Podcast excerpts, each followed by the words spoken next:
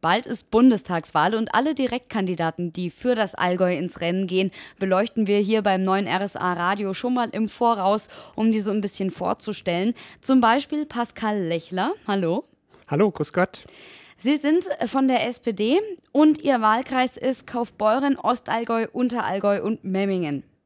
Genau, richtig. Angenommen, Sie kommen jetzt in den Bundestag. Sie waren noch nie vorher im Bundestag. Das ist korrekt. Angenommen, Sie kommen rein. Was sind da Ihre politischen Schwerpunktthemen? Meine politischen Schwerpunktthemen sind einmal der Bereich Verteidigung, weil ich das beruflich äh, seit über 20 Jahren mache. Und dann der Bereich Gesundheit ist auch ein ganz wichtiger Bereich, der mir sehr am Herzen liegt.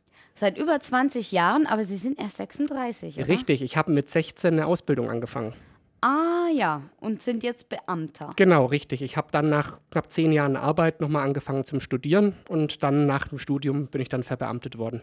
Okay, und dann äh, geht es um Verteidigung. Genau. Was ist Ihrer Meinung nach aktuell das wichtigste bundespolitische Thema? Das bundespolitisch wichtige Thema ist einfach die Fähigkeit, äh, ja, in die, gut in die Zukunft zu kommen und dort auch gut zukunftsfähig aufgestellt zu sein. Also ein möglichst gutes Leben für alle zu ermöglichen. Und ähm, wie wollen Sie das genau gewährleisten? Das möchten wir darüber gewährleisten, indem wir zum Beispiel im Bereich Rente, wenn jemand ein Leben lang gearbeitet hat, dann gut von seiner Rente leben kann. Sprich also, wir wollen konkret ähm, das Beitrag, also das Rentenniveau bei 48 Prozent, wie es aktuell ist, halten und wollen für die Leute, die mindestens 35 Jahre Beiträge gezahlt haben, also auch durch Erziehungszeiten und so weiter, eine Solidarrente einführen, die 10 Prozent über der Grundsicherung liegt. Das ist mal ein konkreter Vorschlag. Wie wollen Sie sich fürs Allgäu stark machen?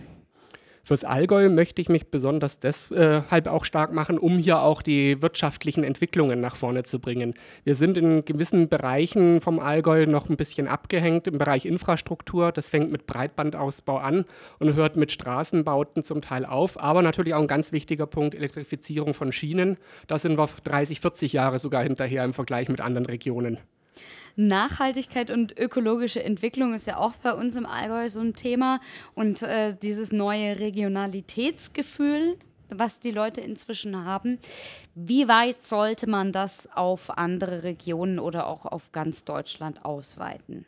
Es ist insgesamt wichtig, dass man sich dort, wo man wohnt, auch wohlfühlt und damit natürlich auch eine gewisse Identität ver ähm, verbindet. Und dazu ist auch ganz wichtig, dass man auch Bereich Landwirtschaft ist da gefragt, dass man dort natürlich auch nicht immer Produkte kreuz und quer aus der ganzen Welt kauft, sondern dass man da auch mehr vor Ort schaut, was gibt es dort, was wird dort angebaut, um einfach auch Transportwege zu sparen. Und deswegen insgesamt ist es wichtig, dass man einen Blick äh, fürs Ganze hat, aber natürlich auch für die Region. Gehen wir gerade noch mal in Richtung politischer Identität. Ähm, was halten Sie von Rechtsextremismus bzw. Linksextremismus? Ja, es ist wie bei fast allem im Leben, Extreme sind nie gut. Ähm, deswegen ist es da immer wichtig, äh, eine Mischung sozusagen zu finden und dann kommt dabei ein guter Weg raus. Ähm, weder extrem rechts noch extrem links ist das, was uns nach vorne bringt. Dann haben Sie auch gleichzeitig die Reichsbürger-Thematik schon fast beantwortet. Ähm, aber wie sind da Ihre Gefühle so dabei? Ja, dann fühlt man sich leicht unwohl, wenn es Leute gibt, die den Staat an sich nicht ähm, für voll nehmen beziehungsweise nicht für Existenz betrachten.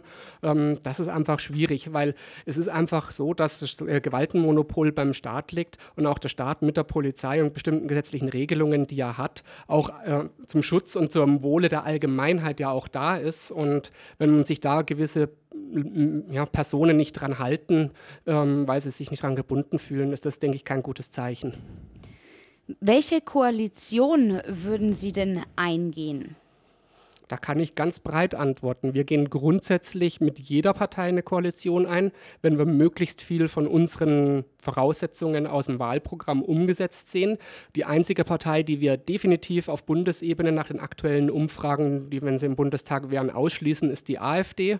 Ähm, am wenigsten lieb wäre uns aber eine Fortführung der Großen Koalition. Wenn es Ihre Partei morgen jetzt nicht mehr gäbe, welche Partei, für welche würden Sie antreten? Es ist eher unwahrscheinlich, dass es die SPD nicht mehr gibt, weil wir sind ja auch die älteste Partei Deutschlands. Ähm, aber wenn Ja, wenn ich mich für eine andere Partei entscheiden müsste, wäre die Entscheidung sehr schwierig, aber ich würde mich entweder für die Linken oder die Grünen entscheiden. Welches Tier würde denn dann ähm, Ihre Partei am besten repräsentieren? Ja, also ich würde für die SPD eher eine, eine, Schildkröte nehmen, aber nicht deshalb, weil die Schildkröte so langsam ist, sondern weil sie genauso alt ist ähm, und auch ähm, sehr ja, zäh und widerstandsfähig. Und für sich selber? Für mich selber ist es im Moment eher im Bereich der Haustiere zu sehen. Da würde ich mich eher im Bereich äh, einer Katze sehen. Ähm, nämlich deshalb, ähm, weil sie nie so ganz berechenbar sind, was sie tun, aber trotzdem ein gutes Herz haben und wissen, in welche Richtung sie tatsächlich selber gehen möchten und auch welche Ziele insgesamt wichtig sind.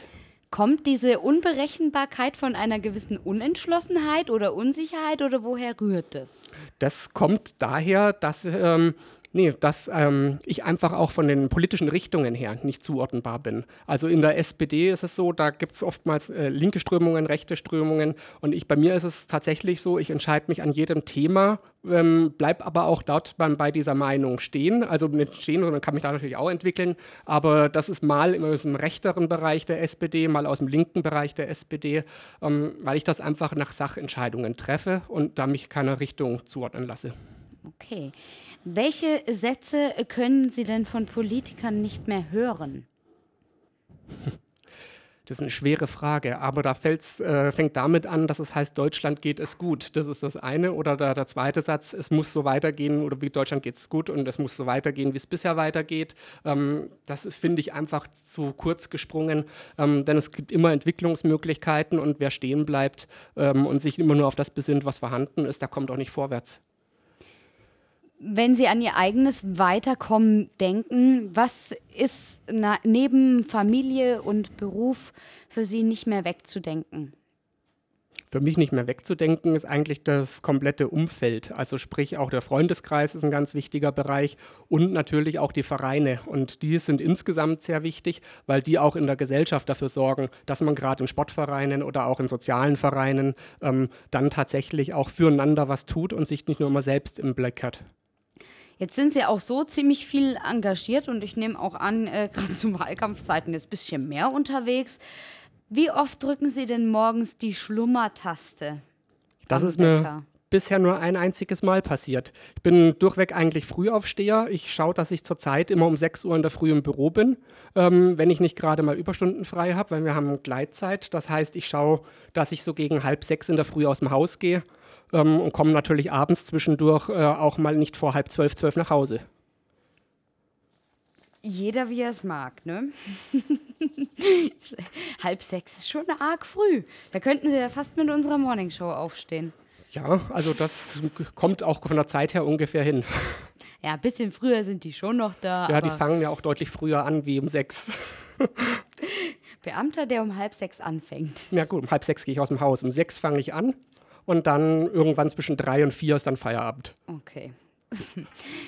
Haben Sie denn einen Tick? Ich habe eigentlich nur den Tick, dass jedes Mal, wenn ich nach Hause komme, der erste Blick ist, was ist im Kühlschrank. Wie ist der Blick dann so? Ja, also das ist immer die, die, Frage. Also meistens ist es so, dass ich etwas überrascht bin, was alles drin ist, obwohl ich ja selber einkaufe. Aber ich denke mir dann mal, ah, da hast du ja doch noch was stehen, was du essen musst. Weil das Oder ist im ist Moment. es schon mehr geworden? nee, das eigentlich nicht. Aber es ist im Moment ähm, so, dass man einfach mit der wenigen Zeit, die man im Moment hat, dann doch immer noch überrascht ist, dass man es trotzdem irgendwie schafft, zum Einkaufen zu gehen. Was wäre denn das perfekte Geschenk für Sie?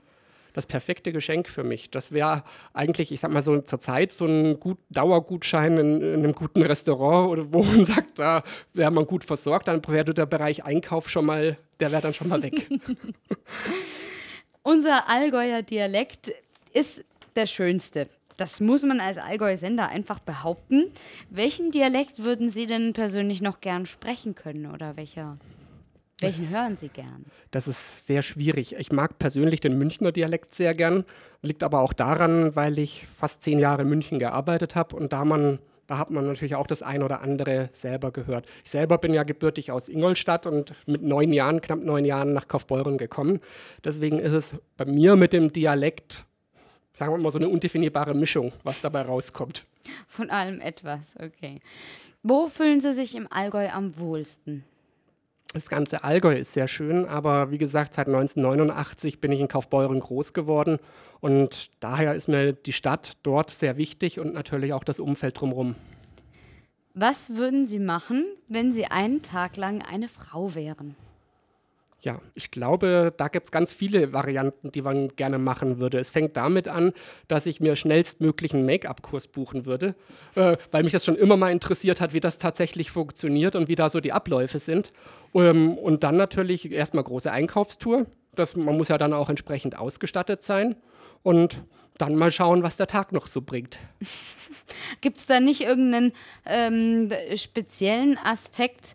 Ähm, äh, weil Frauen tun ja mehr als sich schminken oder shoppen. Das ist richtig, aber das ist so das, wo mir jetzt spontan sagt, das soll ja auch den Tag über Spaß machen. Und ähm, nicht alles, was äh, Frauen machen, macht ja immer Spaß. Das ist ja ähnlich wie bei uns Männern. Arbeit macht ja auch nicht immer Spaß.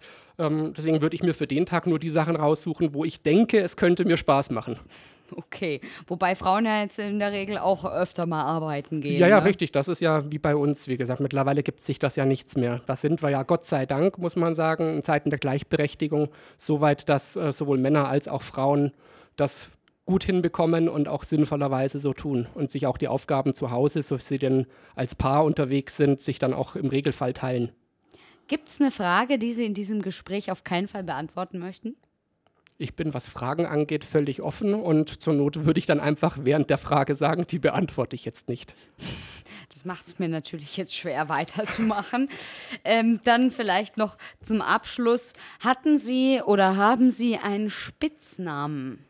Ja, meine Mutter, die hat mir ganz früher, als ich zwei, drei war, einen Spitznamen verpasst und der ist mir bis heute hängen geblieben und der ist im Freundeskreis beziehungsweise auch in der Familie weit verbreitet. Das ist der Vorname, die ersten drei Buchstaben und ein I hinten dran. Hä? Moment. Pasi? Genau, richtig. Echt? Ja, das hat mir, wie gesagt, damals die Mutter verpasst und der ist heute noch da. Das ist aber jetzt so kreativ nicht, ne? Nee, aber man muss ja nicht immer kreativ sein. Ja, gut. Kann ja sein. Es gibt ja auch äh, Leute, die bekommen ihre Spitznamen aufgrund von Eigenschaften oder ja. so. Nee, das war aber bei mir, wie gesagt, ganz praktisch, denke ich, weil man einfach geschaut hat, ähm, wie kann man ihn schneller irgendwo herrufen, dass er dann da ist, wenn was passiert oder dass man greifen kann.